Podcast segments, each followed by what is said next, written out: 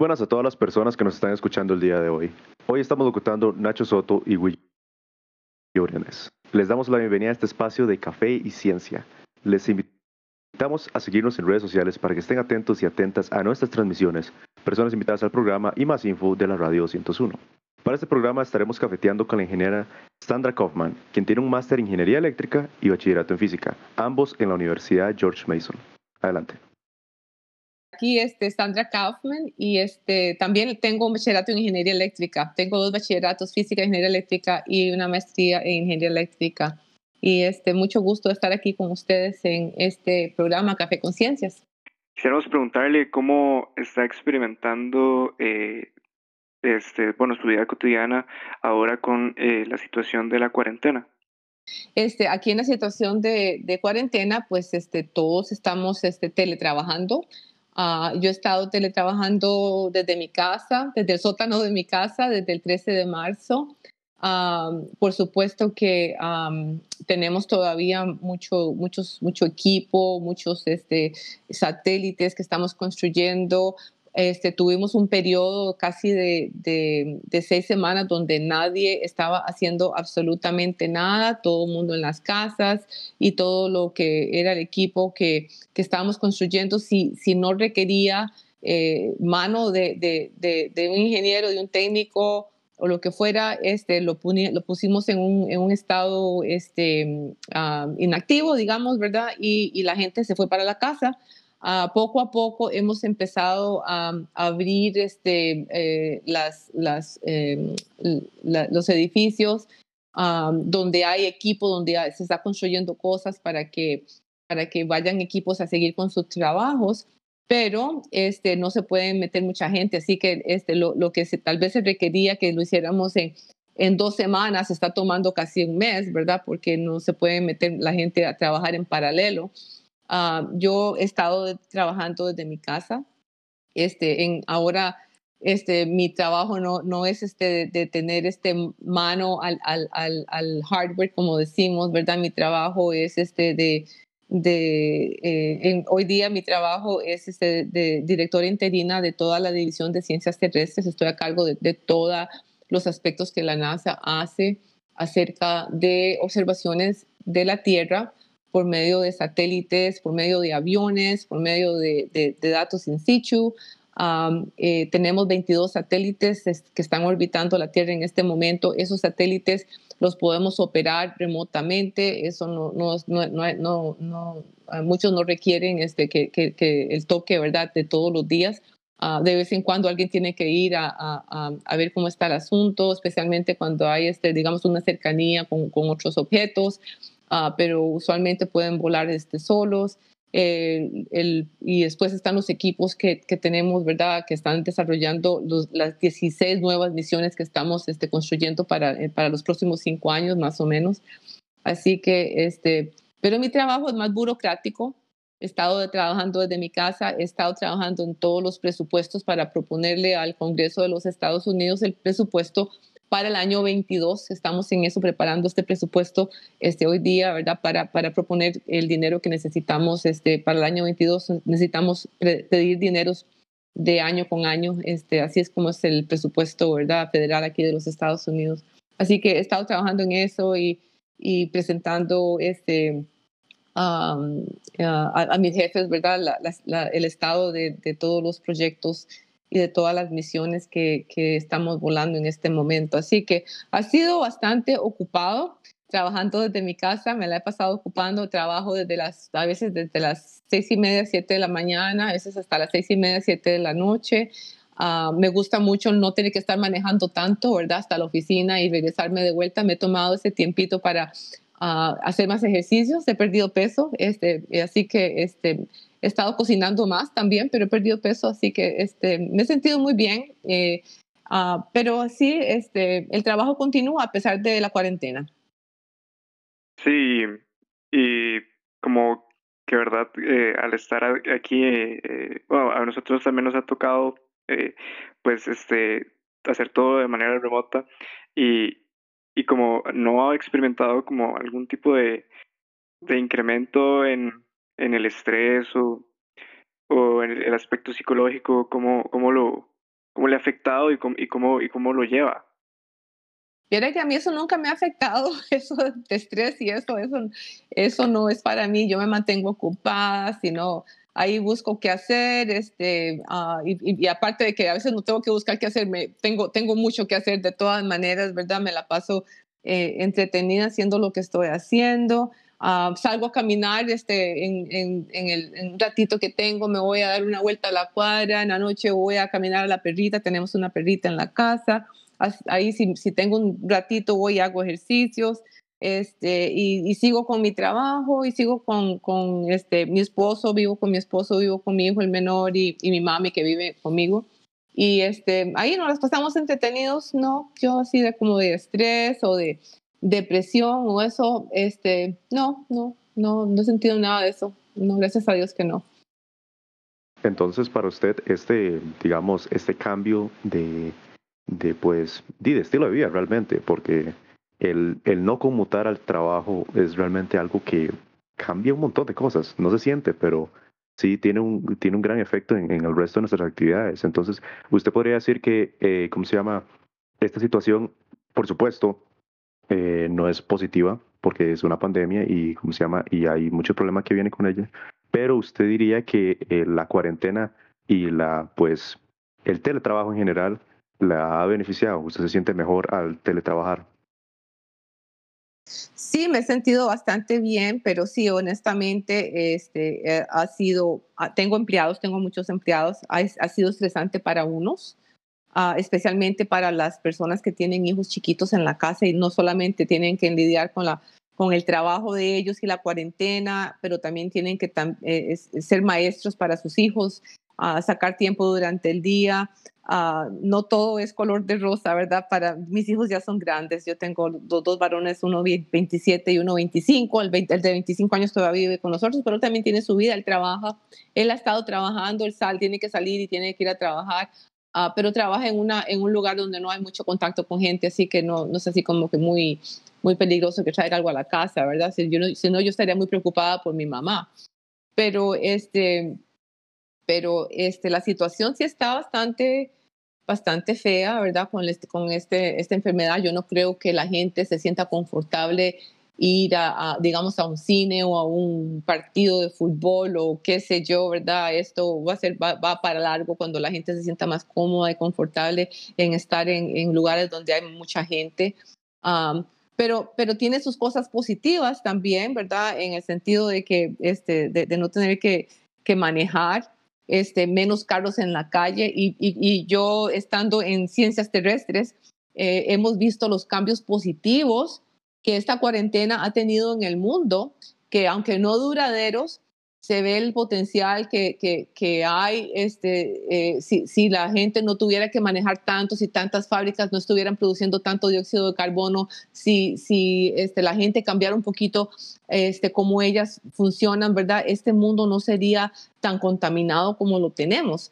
Entonces, en cierta forma, ¿verdad? Vemos cosas positivas y en cierta forma, pues está lo negativo, ¿verdad? Que es la interacción humana, uh, el contacto humano que tanto necesitamos y, y, y, y, nos, y, apenas ya se pueda salir y correr y manejar y, abrir fábricas y todo el mundo, ¿verdad? Este, todo, todo, pues todo va a cambiar. Por supuesto, mucha gente ha perdido trabajo, eso es un estrés grandísimo para mucha gente. Uh, así que este, hay, hay, esto, esto tiene que pasar, tiene que acabarse. Han, han habido pandemias antes, muchos, muchas veces. Este, esta no es la primera pandemia que el mundo ha sufrido, ¿verdad? y, y, ya, y sabemos que esto también va a pasar, pero este, va a dejar, nos va a dejar muy traumatizados por mucho tiempo. Claro, y también ahorita, pues bueno, uno siempre viendo los noticiarios y todas esas cuentas, eh, todos estos medios de comunicación uno se da cuenta mucho de, de la realidad que se están viviendo en los demás países y también quisiéramos preguntarle si, si usted eh, lo permite, eh, cómo se está viviendo todos estos eh, momentos eh, de protesta en, Estados Unidos, porque se ha estado, hemos estado viendo en noticiarios que se estaban presentando estos conflictos. No, eso ha estado bastante feo. Este, el, racismo está muy, muy, ay, no sé cómo, qué palabra usar, ¿verdad? Pero eso está muy, muy feo aquí, ¿verdad? Eh, no, no, puedo hablar de, de, eh, de política, ¿verdad? Por, por, mi posición, pero, eh, pero no, no, estoy bien cerca de, de, ciertas protestas, ¿verdad? Este, estoy cerca de la, de la Casa Blanca, este, hay toque de queda a las 7 de la noche. Uh, y eso este, pues ha paralizado muchas cosas hay mucha preocupación, ¿verdad?, por las elecciones este, que vienen ahora en noviembre. Eh, las cosas no están bien aquí. Claro, claro. Bueno, eh, tal vez para cambiar un poco eh, el tema, doña Sandra, sabemos que usted pues tiene una historia de mucho esfuerzo y dedicación y quisiéramos preguntarle de dónde sale, de dónde nace la inspiración eh, para luchar por su, por su sueño eh, de llegar a ser una eh, integrante de la NASA? Bueno, todo empieza cuando yo, yo, pienso que todo empieza por casa, ¿verdad? Todo empieza por casa con nuestros padres, uh, cómo es que nuestros padres nos enseñan este, y el ejemplo que nos dan. Y, y para mí es mi mamá. Mi mamá fue una señora, y es una señora, ¿verdad? Este, con una inteligencia que, que, es incomparable, ¿verdad? Yo digo que si ella, ella, ella quería ser doctora y si hubiera sido doctora, hubiera sido la doctora más, más este, eh, inteligente y, buena y qué sé yo, que hubiera existido en este mundo, ¿verdad? Pero no tuvo la, la, oportunidad de hacer eso.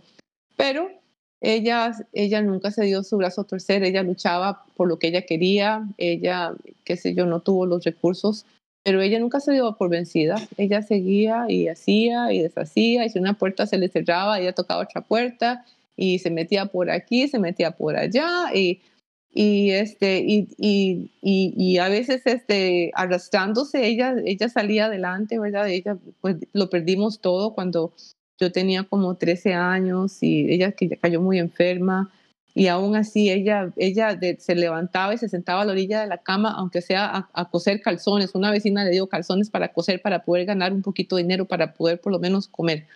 En, y, así, y así, así yo la vi, ¿verdad? Nunca, nunca este, dándose su brazo a torcer y seguir adelante. Y yo eh, me crecí con ese ejemplo de que si esa señora se podía levantar después de una cirugía de oreja a oreja para, para un, aspecto renal, ¿verdad? Para seguir adelante, porque yo no podía estudiar, porque yo no podía hacer lo que yo tenía que hacer, ¿verdad? Si yo quería algo, yo lo iba, yo, yo lo iba a hacer y lo iba a conseguir.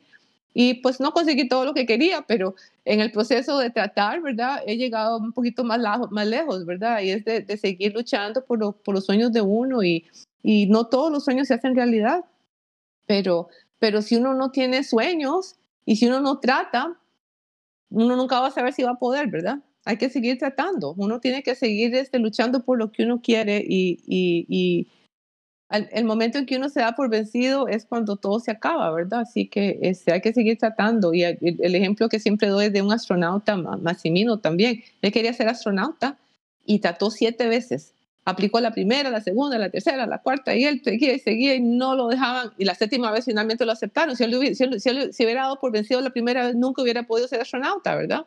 Así que a veces hay que tratar hasta, you know, 20 veces, 30 veces. Uno nunca sabe. ¿Cómo se llama? ¿Y su padre fue quien la guió a, ¿cómo se llama? Y le, le puso la meta de, ¿cómo se llama? ¿Trabajar en la NASA o fue algo que se originó de, otra, de otro lado para usted? Yo no tuve papá, mi papá biológico nunca me reconoció.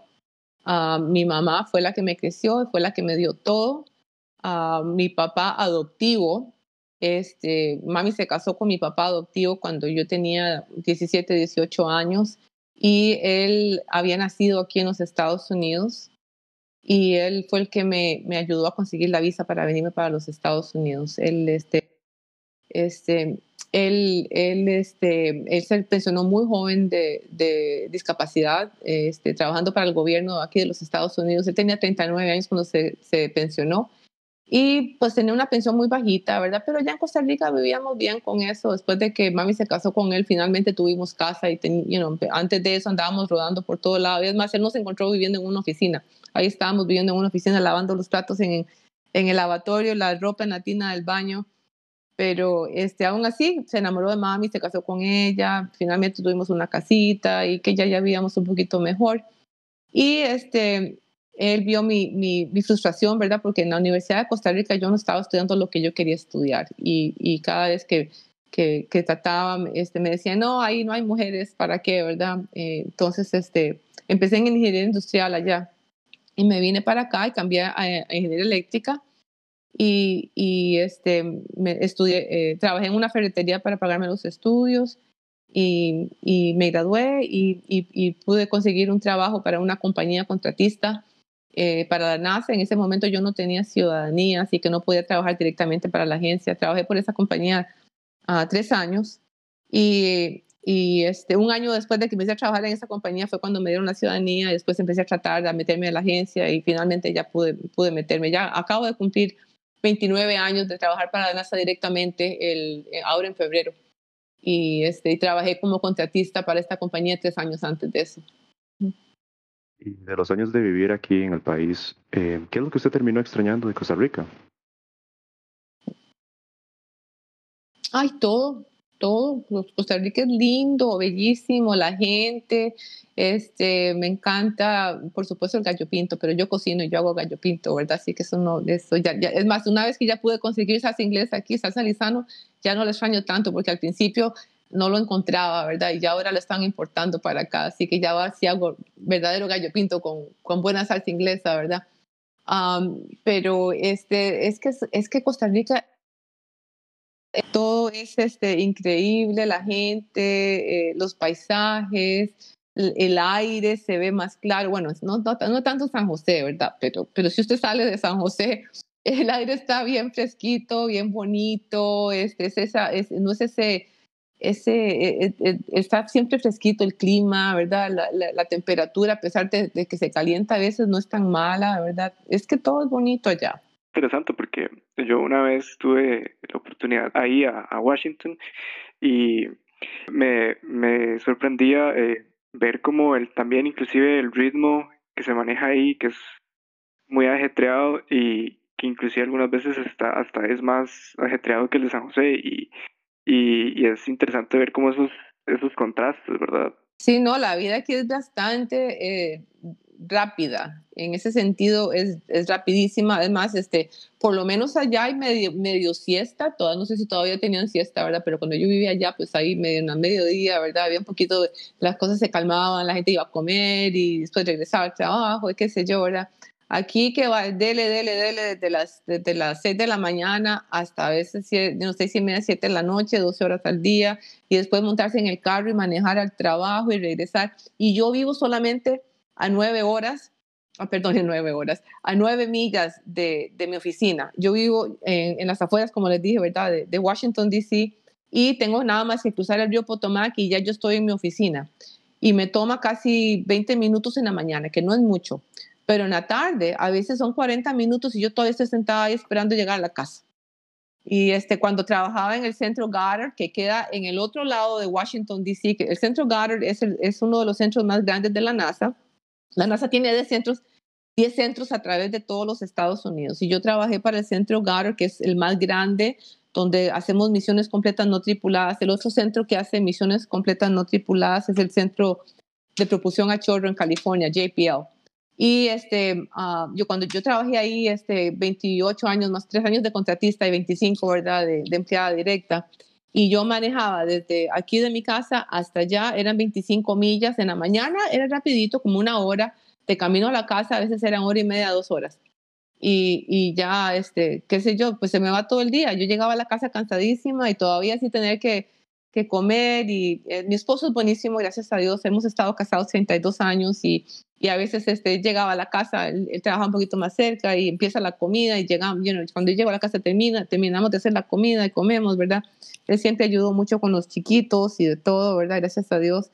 Pero, este, pero sí, los dos muy cansados, al final del día, al final de la semana, esperando el viernes, ¿verdad? Para descansar un poquito. Así que esta cuarentena ha sido rico porque no tengo que montarme en ese carro y manejar y perder casi uh, hora y media al día, ¿verdad? De, de, tráfico. Entonces, eh, las presas no son solo cuestión de Costa Rica. Ay, no, no, no, las presas aquí, bueno, es más, aquí no son nada comparado con California. La, la ruta 101 en, ahí en, en, Los Ángeles es este, y en San Francisco, eso no se mueve para nada. Por lo menos aquí yo me sé todos los atajos y yo me voy por cualquier lado. Ahí se este, mete uno en esa calle y se queda sentado por horas porque no sabe dónde meterse uno. Estás escuchando Café Conciencia. Pues sabemos que usted fue reconocida por unas mujeres como una líder y una figura muy influyente.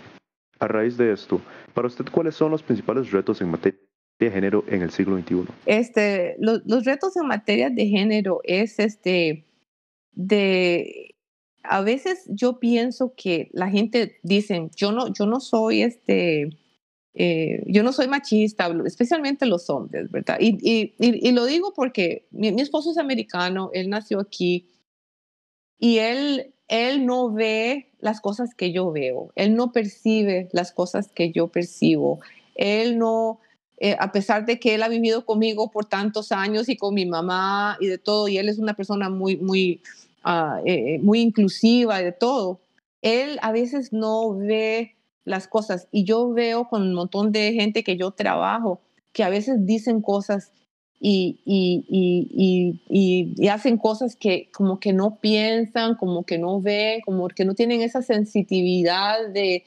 de, de, de sensibilidad, ¿verdad? De, de, ver ciertas cosas, ¿verdad? Este, por ejemplo, estaba en una reunión hace rato, ¿verdad? Eh, ya hace bastantes años, un par de años tal vez, y una muchacha que era la que, la, que estaba gestionando este proyecto estaba muy emocionada, ¿verdad? Porque su proyecto finalmente lo íbamos a lanzar a, la estación espacial y ella vino y empezó a dar la presentación. Una muchacha muy capaz, una ingeniera, ingeniera increíble, una, una project manager de las mejores que hay, ¿verdad? Y ella bien emocionada. Y uno de los hombres en la, en la, en la mesa, ¿verdad? Principal, llega y le dice, pero no se ponga tan emocionada, ¿qué, qué le pasa, verdad? Y yo me quedé pensando, y digo yo, ¿cómo se le ocurre hasta decirle eso a ella? Si hubiera sido un hombre, ella, él no hubiera dicho eso. Y es algo que tal vez ustedes piensan que no es mucho, pero, pero, pero eso no se dice, eso no se le dice ni a un hombre ni a una mujer, ¿verdad? Eh, eh, lo mismo es, siempre ven que lo que la mujer está usando, zapatos, tacones, que este vestido, que el enagua, que las piernas y lo que sea, ¿verdad? Y el hombre anda con su saco y su corbata y nadie le dice nada, ¿verdad? Entonces es este, ese doble estándar, ¿verdad? De que a las mujeres se les tiene que decir algo y a los hombres no.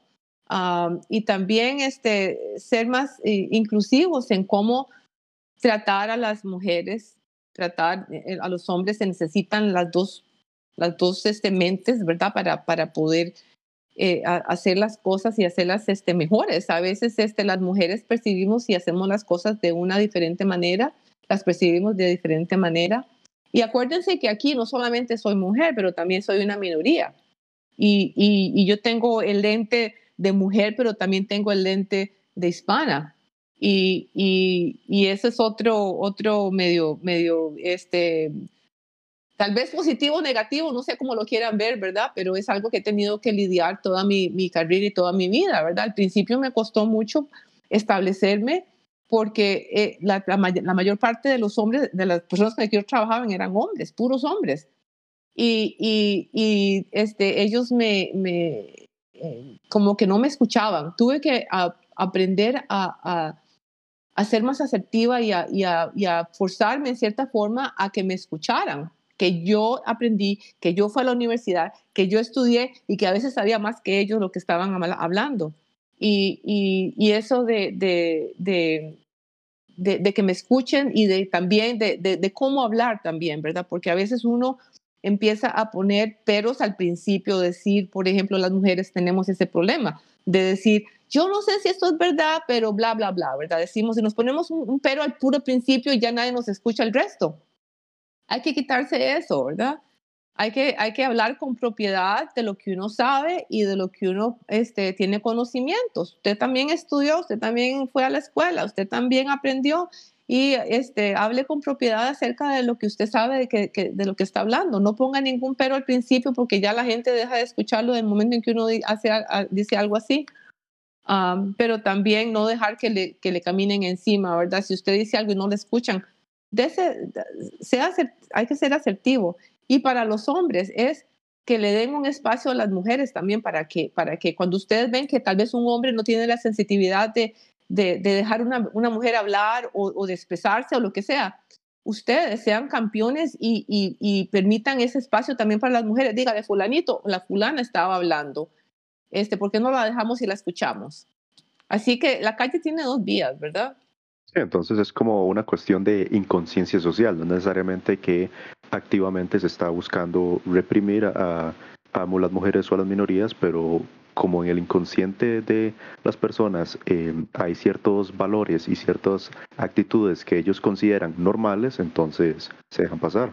Sí, no, y eso, eso es, este, es, es, al menos eso es lo que yo veo aquí, ¿verdad? Allá, allá en Costa Rica, acuérdense que yo no he vivido por muchos años, pero aquí, este, lo que, eh, aquí la gente trata, ¿verdad? Eh, pero es como una, eh, como que es este, como que no están conscientes de lo que están diciendo, de, lo, de las acciones de ellos, y hay que estarles acordando.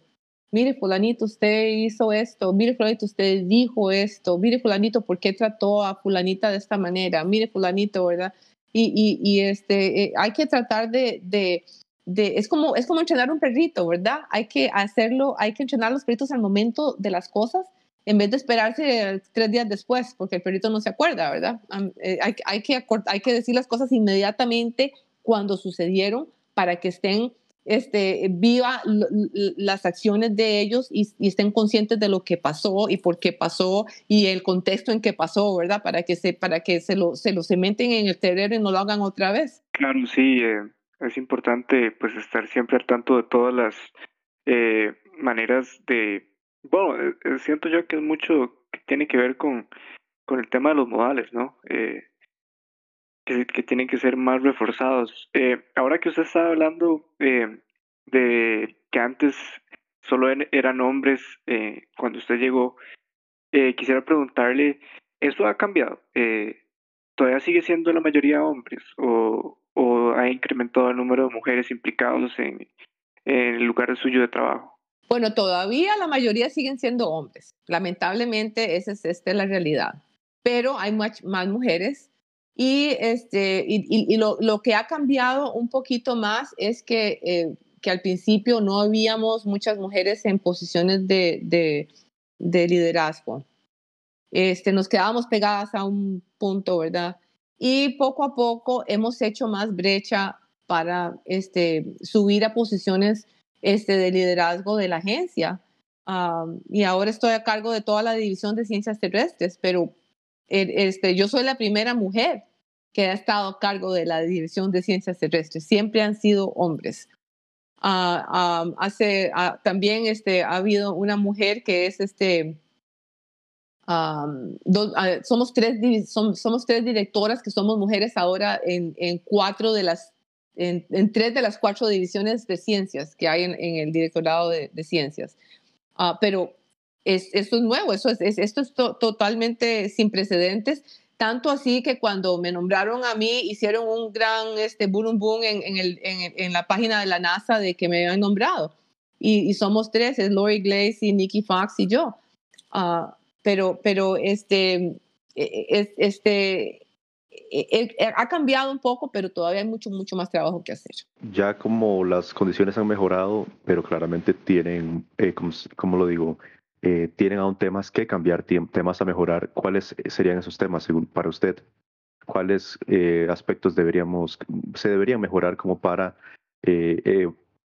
nivelar las condiciones es que, es que no es el asunto de, de, números. A veces yo pienso que la gente se enfoca tanto en los números. O tenemos tantas mujeres y tantos hombres. Ya son 50% y 50%, ¿verdad? Eso no es lo importante. Pues la, la parte importante es la, inclusión y el aporte de las dos, mitades o de, las dos, los géneros, ¿verdad? Es este, que nos aprendamos a escuchar, que nos aprendamos a trabajar unos con otros, que, nos, aprendamos a, ver el valor de, cada uno como personas y de, la contribución que podemos hacer. Ah, a veces este, yo veo que, que, hay gente que, que, aquí especialmente llega y, y, hablan de diversidad de género, pero no hablan de inclusión. Y para mí es todo acerca de inclusión. La, qué sé yo, no importa si hayan 30% de mujeres y 70% de hombres, pero si esas 30% de mujeres se sienten empoderadas, incluidas y, promovidas y de todo, hemos ganado mucho. El problema es que cuentan mujeres, ¿verdad? Solamente cuentan el número y tal vez hay 50% de mujeres, pero ninguna de esas 50% de mujeres se sienten incluidas, apreciadas y motivadas y empoderadas ni nada. Claro, eh, sí, este, yo sí, sí concuerdo con usted que realmente no son solo números, porque realmente pues somos como muy fiebres a, los parámetros, ¿verdad? Como para saber que las cosas van mejor o, cuestiones así, pero, pero tiene razón usted al decir de que muchas veces las personas, eh, eh, las mujeres en específico, no se sienten muy, muy empoderadas. Y, y, y, con esto quería preguntarle, eh, ¿usted cree que ese, esa falta de empoderamiento está influyendo en, en, en cuanto a las mujeres involucrándose en, en las áreas del STEM en general? Eh, eh, ¿Usted cree que eso sea un factor determinante, esa falta de, empoderamiento? ¿Y qué les diría a ellas para que eso no siga pasando? No, e, este, las áreas de STEM pues, son, son importantes, ¿verdad? Porque, porque ya en cierta forma pues este, estamos inventando, haciendo cosas diferentes para, para el futuro tecnológico, ¿verdad? Pero, pero, pero lo importante es que cada quien busque su pasión y busque lo que, lo que ellos piensen que son las mejores cosas para ellos. Hemos, este, y, a veces se ponen, ponen tanto enfoque en STEM que, que, que ignoran el resto también. Y, y, está bien si una mujer quiere ser una enfermera o si una mujer quiere ser este, abogada o lo que sea. Inclusión aplica a cualquier carrera, no es solamente en áreas de STEM aplica en cualquier carrera y en cualquier momento, en cualquier cosa que nos, nos, nos queramos meter, meter, ¿verdad? Este, así que no, para mí no es tanto relacionado STEM o no STEM, es, es este, el, el, el aspecto de que, de que you hay, hay, que hay que seguir trabajando en, en ese aspecto de inclusión. Y tomando y poniendo de lado el, el aspecto de inclusión, para una mujer que desearía innovar en el campo de ingeniería, ¿cuáles usted diría que son las habilidades y conocimientos que ella necesitaría? Pues por supuesto hay que empezar para ir a sacar una carrera en, en, algo, algo técnico, ¿verdad? Ah, puede ser científicamente, puede ser de, eh, eh, de ingeniería. Ah, hay muchas maneras de innovar y, y, no todos tenemos la capacidad de, de, de inventar, ¿verdad?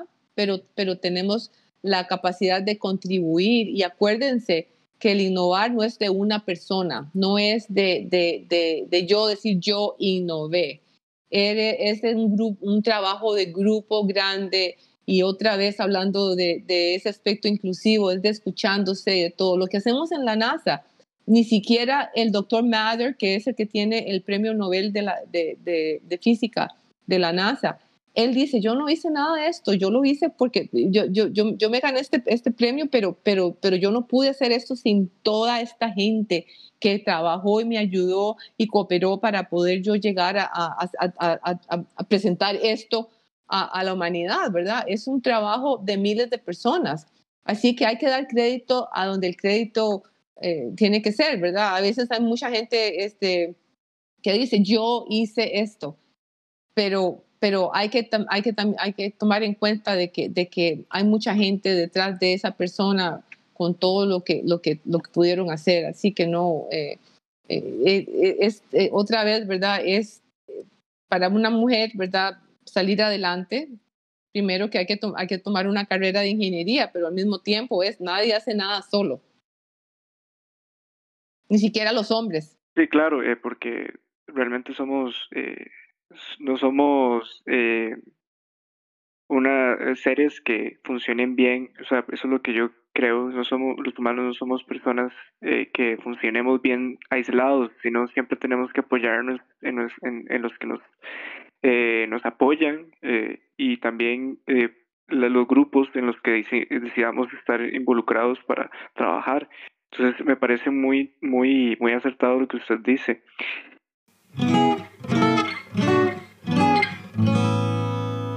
Estás escuchando Radio 201.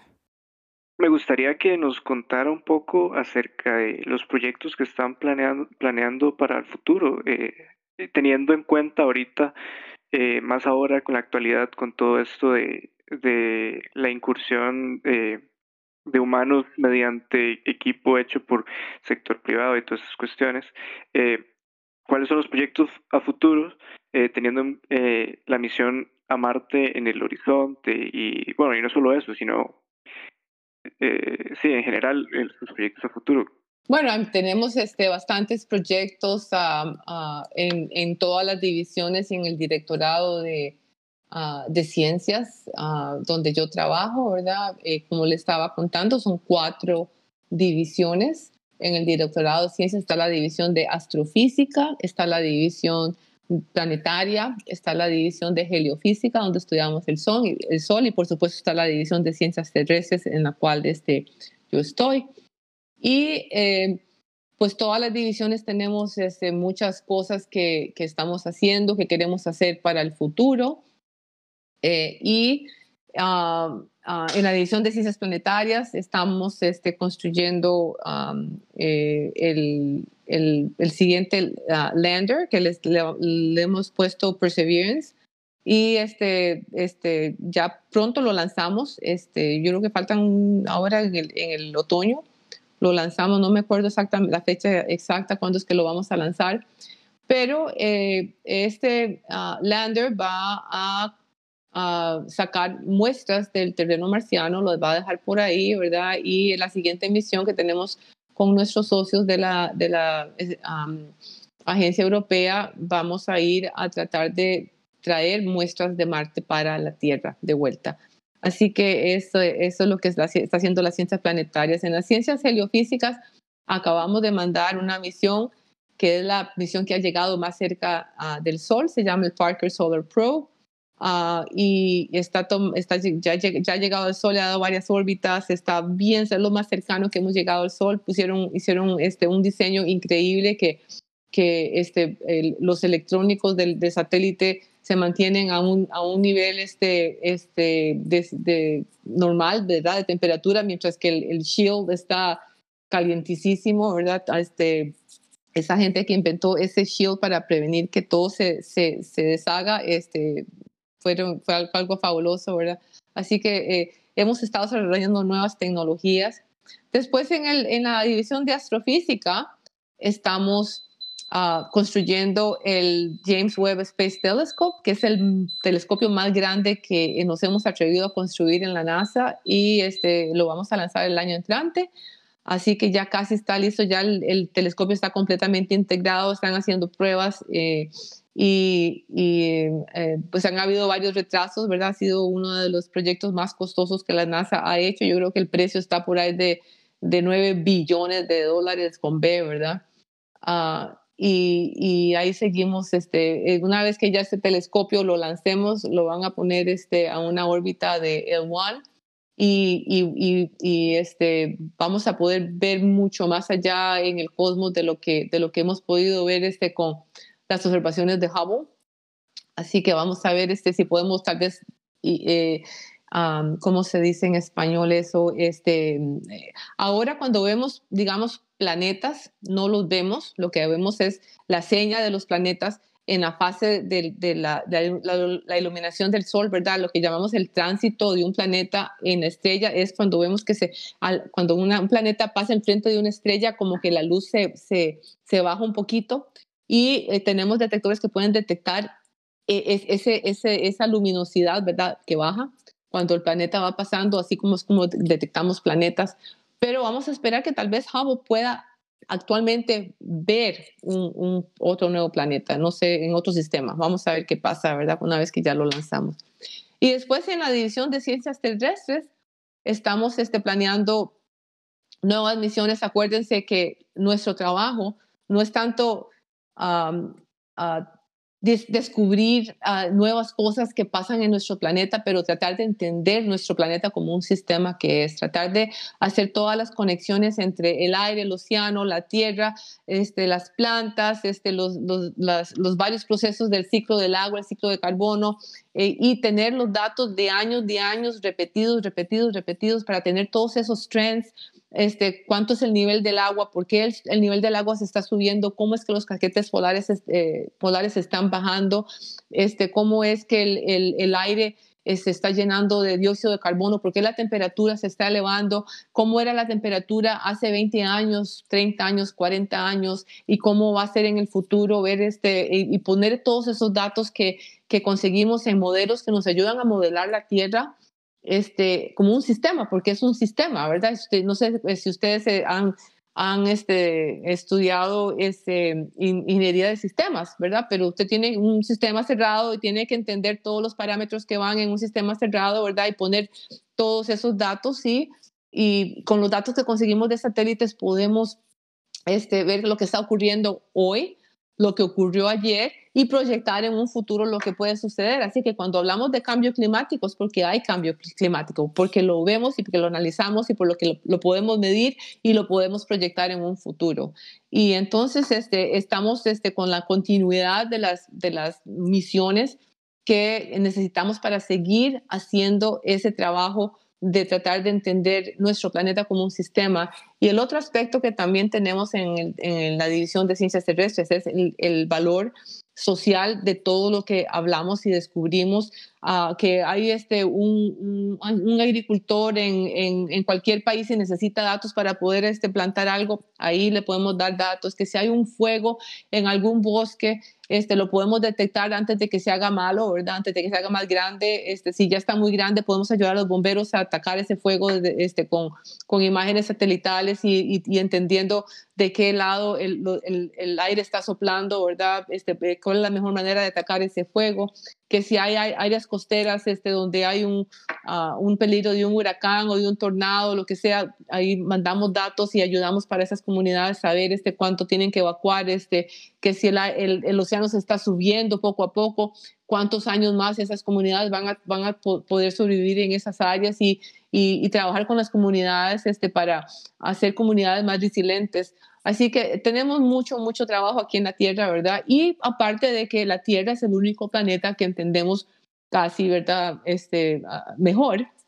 Entonces usamos este, los datos que obtenemos de nuestro planeta para poder entender otros planetas en otro en otros sistemas para poder entender si hay vida en otros planetas. Este, trabajamos con los este, biólogos um, astrobiologists, ¿verdad? Para poder, este, cuando ya caigan muestras de, de Marte, entender esos esa Tierra y ver este, si hay tal vez este, um, fósiles bacterianos o lo que sea, ¿verdad? Este, estamos trabajando mano a mano no solamente en nuestra, en nuestra división, pero trabajar este con eh, en, cross división, a través de las divisiones en, en, aspectos que, que, se relacionan, ¿verdad? De, de, otros planetas, del Sol, porque vivir con el Sol también es algo peligroso, ¿verdad? Nuestro planeta tiene que sobrevivir con el Sol y tenemos que entender el impacto que el Sol tiene en la Tierra, así que trabajamos con la división de heliofísica. Y por supuesto, como descubrimos nuevos planetas, pues trabajar con astrofísica para ver este, qué es lo que estamos eh, viendo. Y ahí voy a parar. Ok, Sí, qué interesante todo lo que, que comenta.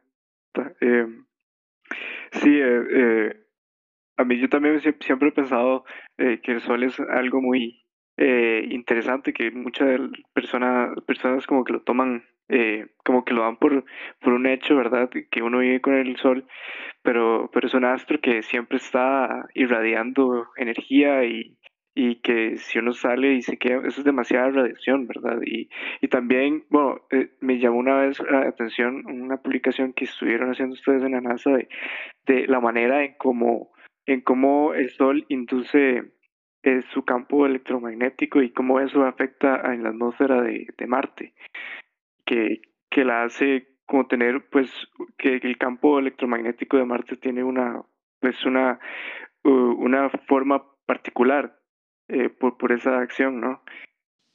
Bueno, de eso, de sí le puedo hablar bastante también porque yo fui la subdirectora de una misión a Marte.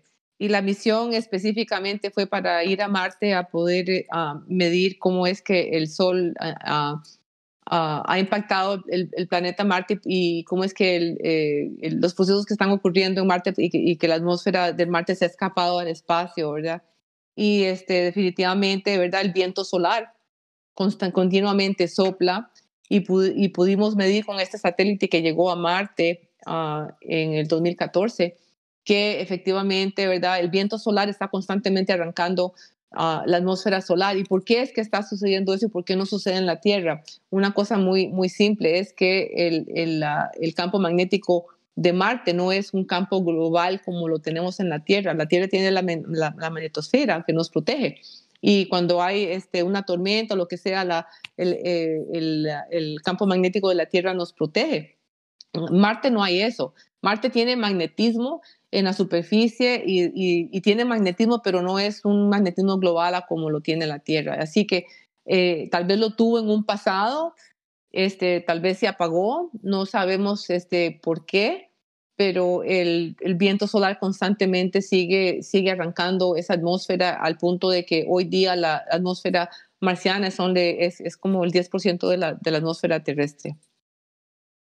Qué interesante, sí. Eh, bueno, eh, cambiando un poquito de tema, eh, a mí me llama mucho la atención, digamos, ahora una de las referentes de toda esta cuestión de, de, la ingeniería aeroespacial y todo ha sido Elon Musk, ¿verdad? Y él apunta, pues, una afirmación que, que usualmente la repite bastante, que es que él dice que, pues, que uno de los principales motivos de la incursión del ser humano es para preservar la especie.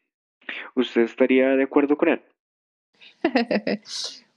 yo, yo, me, yo me pongo a pensar, pues, em, yo, yo digo que, que somos exploradores, ¿verdad? Queremos saber nuestro, nuestro, uh, nuestro vecindario, ¿verdad? En cierta forma empezamos este, viviendo en un bosque por allá, ¿verdad? Y al rato vimos el, un río, queríamos ver qué había del otro lado del río, nos cruzamos el río, al rato queríamos saber qué había al otro lado del océano, ¿verdad? Y, cruzamos el océano, ¿verdad?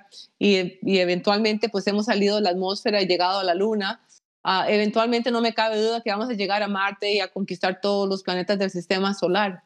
Pero, pero, pero en principio me pongo a pensar siempre, es, el planeta Tierra es el único planeta que tiene vida, donde podemos andar aquí y perdóneme la expresión, chingos si queremos, ¿verdad? Y sin nada, sin máscaras y sin nada, ¿verdad? Y, y, no lo cuidamos y vamos a querer ir a vivir en un tubo en, en, Marte o vivimos en un tubo ahí en la estación espacial, ¿verdad? Y, tal vez este, pues tenemos, tendríamos que preservar este, las, nuestras especies. Eventualmente tal vez no va a haber comida o agua, lo que sea aquí en este planeta, porque lo estamos matando. Honestamente somos la peste más grande que existimos.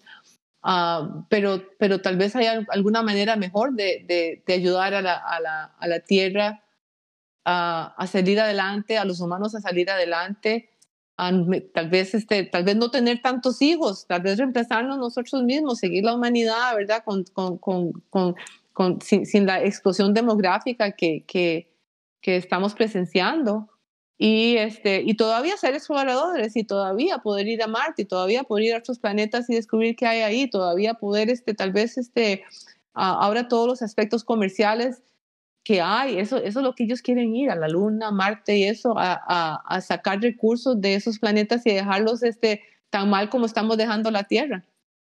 Y tal vez este, esta pregunta viene con un poquito de parcialidad por su posición de trabajo, pero para usted entonces, ¿qué tiene más prioridad? ¿El desarrollo de tecnología en torno a la preservación de nuestro planeta o el desarrollo de tecnología para la incursión del ser humano en el espacio y en otros planetas? Bueno, es que a veces el, uno no, el uno va con otro, ¿verdad? Porque un montón de tecnologías que hemos desarrollado para el estudio de otros planetas, por ejemplo, han servido para, para, para ah, beneficiar aquí la gente a la Tierra. Por ejemplo, las, eh, las ah, bombas de purificación de agua, eso se hizo por, por el programa espacial, pero los hemos estado utilizando en este planeta para poder salir adelante. Por supuesto que la, la, la, tecnología solar fue algo que se vetó también para, por satélites. Ahora mucha gente lo está, lo está desarrollando, pero necesitamos también poner enfoque en desarrollar tecnologías limpias para que ayuden a la, a, la Tierra. Pero eh, eh, también las tecnologías no vienen con, con ah, tienen sus, sus uh, ¿cómo se dice? Uh, pros and cons, no sé cómo se dice en español, ¿verdad? las tecnologías. Beneficios y consecuencias. Sí, beneficios y consecuencias, sí, gracias. Este, así que a veces desarrollamos una tecnología y nos ayuda en un lado, pero también contamina en otro lado, ¿verdad? Ya las computadoras, por ejemplo, nos ayudan bastante, pero cuando ya no, no sirven, ¿qué hacemos con las computadoras, verdad? El montón de, de, de materiales que se botan y se deshacen todo el tiempo las bolsas plásticas que están contaminando el, océano. Ah, hay, este, hay tanto, tantas cosas este, que, que, no estamos, tenemos que ver que cómo, cómo hacemos más energías que son sostenibles, que sean compatibles con nuestra, nuestra tierra. Y, y, y lamentablemente cuando pensamos en tecnologías, solamente pensamos en, en nosotros y en hacer nuestra vida mejor, pero no como hacemos la vida de la tierra mejor también, porque la tierra tiene vida. Digamos, para usted entonces, ¿cuál es el propósito de, esto? ¿Para qué entonces estamos intentando llegar a las estrellas? Ya, ya encontramos, eh, perdón. ¿Por qué, Cristo, por, ¿Por qué Christopher, ah, perdón, por qué fue que Cristóbal Colón quiso ir al Nuevo Mundo? ¿Por qué fue que los vikingos se fueron de donde se fueron? Porque, este, porque nosotros eh, queremos aprender, queremos saber si estamos solos, queremos descubrir, queremos, este, y, también queremos hacer, este, eh, extraer recursos de, de, todas estas cosas. Así que el, el conocimiento no tiene límite. Claro, sí, concuerdo bastante con usted. Eh, igual sigue siendo un poco preocupante todo lo que usted apunta, ¿verdad? Eh, todos los eh, la contaminación eh, dada por el desarrollo tecnológico, pero sí, en, en eh, hay que aprender, siento yo, a, a tratar de hacer como la transición a un tipo de economía circular donde todo se donde se reutilice y se vuelva a emplear y para, para hacer un buen uso de todos los recursos, ¿no? Y quería preguntarle también, eh, en Costa Rica, no sé si usted está al tanto, pero ah, bueno, me imagino que sí, eh, se estado desarrollando pues por parte de Adastra eh, eh, motores para con mayor capacidad y también en el, en el, tecnológico de Costa Rica se ha estado desarrollando eh, pues eh, se ha estado trabajando con el plasma. Entonces quisiera preguntarle ¿Cuál cree usted que podría ser el papel de Costa Rica en temas aeroespaciales? Bueno, este, el, el, el, motor de plasma que está desarrollando este Franklin este, sería fabuloso. Ya yo, yo sé que la, eh, lo ha llevado a un nivel tecnológico este, más avanzado y, y, la NASA le ha dado dinero para que él demuestre su tecnología. Y si funciona, pues ah, va a ser un, un buen un buen este, motor para, para viajes este, eh, en el espacio, ¿verdad? Espero que, que, todo le funcione. Yo sé que él, él, ha seguido avanzando con eso. Eh, pero en Costa Rica, Costa Rica tiene tanta, tanta capacidad, no solamente lo que Franklin está haciendo, pero ustedes muchachos son tan inteligentes, tan capaces pueden desarrollar nuevos dispositivos. Ustedes tienen una gran capacidad para hacer dispositivos médicos. Hay una, una industria muy grande en Costa Rica relacionada con dispositivos médicos. ¿Por qué no hacer dispositivos para el espacio? Necesitamos detectores, necesitamos resistores, necesitamos este, em, em, motores, necesitamos este, materiales diferentes, necesitamos estar viendo qué, qué materiales para esos viajes interplanetarios, ¿verdad? Este, para protección en contra de radiación. Uh, necesitamos este, cosas que nos ayuden a viajar en el espacio más rápido. Uh, necesitamos tantas cosas, ¿verdad? Una habilidad de tal vez este, poder este, llevar más, eh, vencer el, el, campo gravitacional más, más, más fácilmente. Uh, este, hay tantas cosas que se pueden inventar tecnológicamente en ese sentido, pero también hay otros aspectos que, que, en los que pueden ayudar y el conocimiento está y la habilidad está en Costa Rica, es de tenemos tantos datos, los datos de la NASA son abiertos, son gratis, cualquier persona que quiere analizar datos puede, puede este, bajarlos y nada más tiene que eh, firmar un papel y, y, y, abrir una cuenta, ¿verdad? Pero, pero los datos están disponibles. Y, y encontrar gente que tenga el tiempo y el, y el deseo de, de analizar todos esos datos y ver qué, qué cosas diferentes se encuentran. Sería fabuloso, ¿verdad? También. Así que no es tanto, tanto ir a, hacer algo nuevo, invento o innovación, pero también algo existe, ¿qué puedo hacer yo con esto que ya existe, verdad? ¿Qué, qué, beneficio puedo yo extraer de lo que ya existe para mi país, por ejemplo, o para el área? digamos, con los datos de las ciencias terrestres. el, el, el, aspecto de, de, resiliencia de comunidades y con los datos de satélite que pueden obtener y, y, y cómo ver este, cómo pueden ayudar a las comunidades a, a, a ser más resilientes el cambio climático está con nosotros. Esto va para largo. Esto no, se, no, no, no, es, no es que vamos a, a, hacer una cuarentena y ya todo se va a cambiar. Van a haber más lluvias, van a haber más terremotos, van a haber más este, huracanes, van a haber, you know, y, y, es, y la gente tiene que aprender a vivir con todo esto, una adaptación completa a los cambios que, que, que no solamente se están acelerando. Y este, e, esos son cosas que se necesitan este, ya, ya es hora de que, de que la gente empiece a pensar un poquito en, en, en, cómo vamos a vivir en un mundo más caliente, en un mundo donde hay más, este, más, más, más desastres. Sí, pues es un tema que realmente no es algo que es, tenemos, podemos ignorar realmente. Ya no es tiempo para ignorarlo, ya es un tiempo de, de cambiar y de aplicar cambios que nos ayuden para nuestro futuro. Y justamente esto que estamos hablando está relacionado con una de las preguntas que le tenemos para usted. Nosotros hemos recompilado tres preguntas para usted que nos enviaron nuestros oyentes y esta pregunta dice, ¿cómo podemos incentivar a las mujeres de las zonas rurales a que estudien carreras de ingeniería como la agronomía, zootecnia o algo cercano al fitomejoramiento? Yo les digo que tienen que empezar desde chiquitos no, no esperen a que ya las muchachas estén en el, en, el, en el colegio porque ya es muy tarde a veces. Empiecen cuando están niñitas, que empiecen a, a motivarlas a, a, a, buscar este, um, cosas este, más técnicas, más este, matemática que física, que, que no decirles que ellas solamente tienen que jugar con muñequitas y los chiquitos solo con carritos, este, ser más inclusivos desde que están pequeñitas y van a ver que van a crecer esas niñitas que están más emocionadas por la tecnología, que están más este, eh, eh, viendo a ver qué clase de carrera de STEM este, pueden conseguir. El problema es que desde chiquititas les decimos que ellas no van a poder porque son mujeres y, y, y si seguimos con esto no vamos a poder eh, motivar a las muchachas, ¿verdad? A, a, a, ya cuando están en el colegio ya, ya en cierta forma es un poco tarde. Sí, claro. Eh, bueno, eh, con la siguiente pregunta eh, que nos hace una estudiante de biotecnología, nos dice que soy estudiante de biotecnología en Costa Rica y me encargo, mi, mi, mi campo es la bio, biología sintética. Desde hace un tiempo estoy tratando de encontrar una pasantía en el laboratorio de la NASA. ¿Qué tan real es esa, esta posibilidad si casi todas las totalidad de, oportunidades, de oportunidades dicen ser solo para ciudadanos americanos. Todas las pasantías que hay para la NASA son para ciudadanos americanos. Solamente hay una, hay dos habilidades, dos maneras en las que una persona puede tener una pasantía uh, en la NASA siendo extranjero.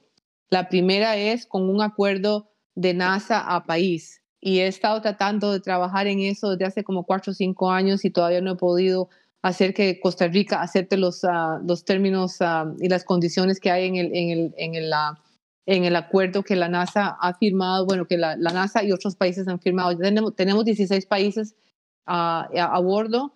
México es uno y hay varios países este, en Sudamérica y, y, ustedes pueden ir a, a, la página de la NASA y buscar este, pasantías para estudiantes internacionales y ver los, nombres, los países que hay ahí. He tratado por años de que Costa Rica firme este acuerdo, he tratado con el MISIP, he tratado con el Ministerio de, de Relaciones Exteriores y de todo, y todavía no hemos podido hacerlo. Um, así que esa es la, la, una de las maneras para muchachos que están en la universidad, pero la otra manera es un poco más difícil, pero, pero, pero en cierta forma más fácil, ¿verdad? Es este, saquen un bachillerato en Costa Rica, vengan a los Estados Unidos a sacar un o cualquier otro país, no importa si es en los Estados Unidos o cualquier otro país, saquen un doctorado en cualquier cosa y apliquen a un postdoctorado a la NASA. La NASA tiene postdoctorados para cualquier persona del mundo. Y así que si, si una vez que ya sacan el doctorado, pueden hacer un postdoctorado en la NASA y, y, la mayor parte del tiempo, si son buenas personas y si, y, si son este, muy capaces, la NASA los ayuda a que saquen la residencia y la, y, la, y la ciudadanía y se quedan en la NASA. Y conozco varias personas que han hecho eso. Claro, claro. Uh, nuestra tercera y última pregunta eh, dice así.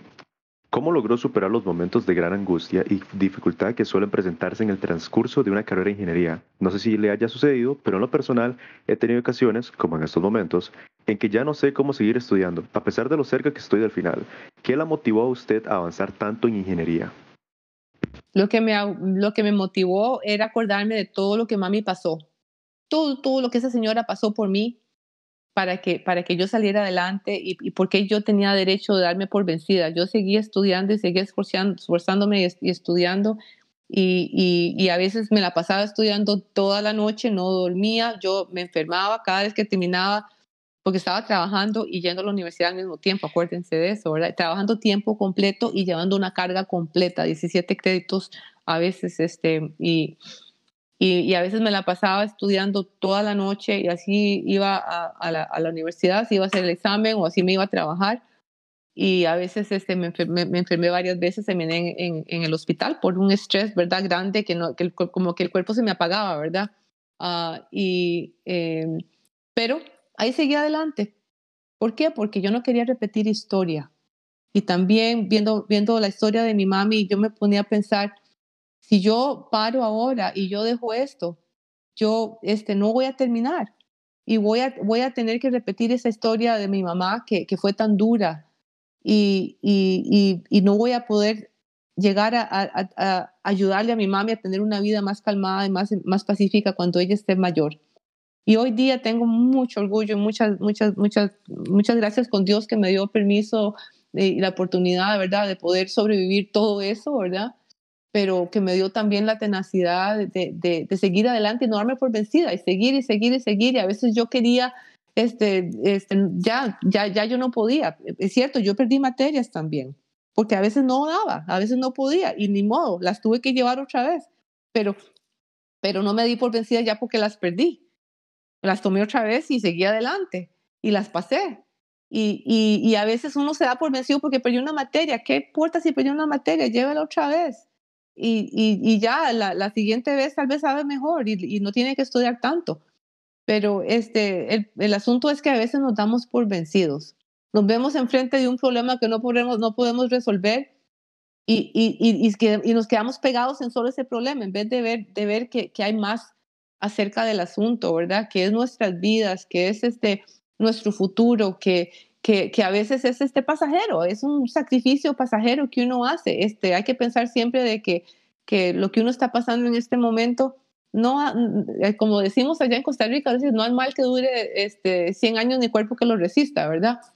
Van a, tal vez va a pasar un par de días ahí que no puede dormir, pero es, ya después, cuando ya termina el examen, duerme. Uh, el, el, asunto es que si no saca el, el grado y no, y, y no, no se gradúa, va a pasar muchas más, más noches, ¿verdad? Este, en vela porque va a tener que trabajar más duro o va a tener que, que, que jodérsela más, ¿verdad? Así que este, la elección es de uno.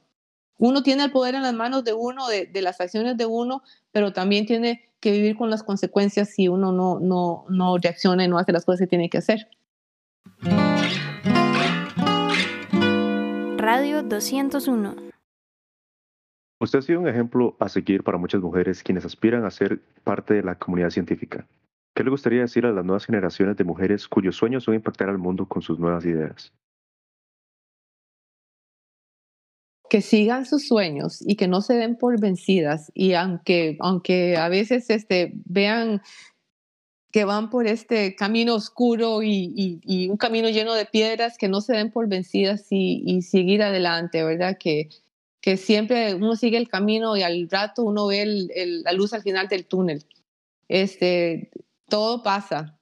a veces uno pasa por cosas horribles y cosas negrísimas y de todo, pero uno, uno si uno se da por vencido, hasta ahí llegó. Nunca se den por vencidas. Y lo más importante es que, que busquen dentro de ustedes qué es lo que quieren hacer, qué es lo que quieren hacer de sus vidas, qué es lo que quieren llegar a ser y, y, y, seguir sus sueños. Y tal vez no lo consigan todo, pero, pero yo les prometo que en el proceso de, tratar de conseguir esos sueños y entre más se, se, esfuercen, más largo van a llegar.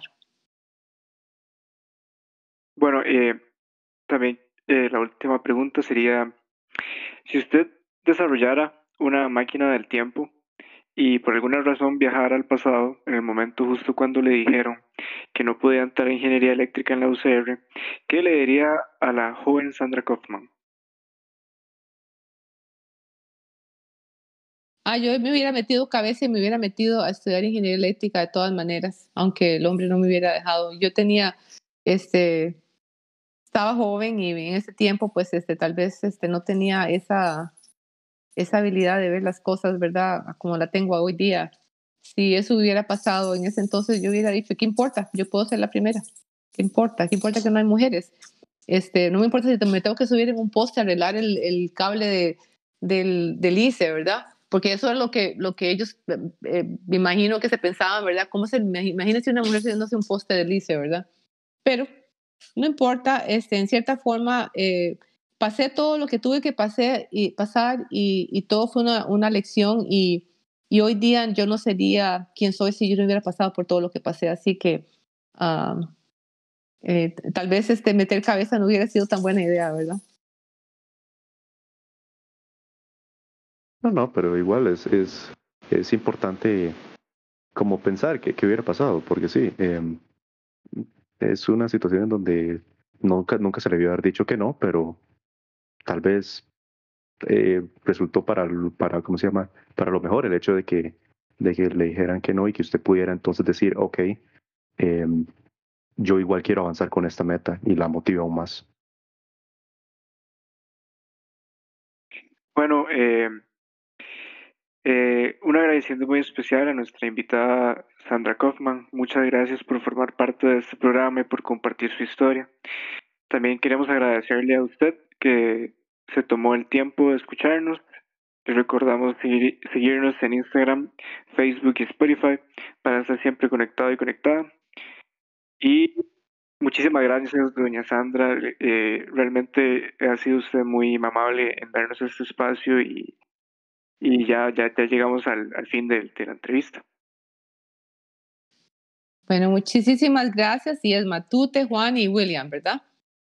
Este, sí, bueno, que Dios los acompañe y ha sido un gran placer de hablar con ustedes y, y aquí quedo las órdenes este, cuando quieran hablar otra vez. Encantada.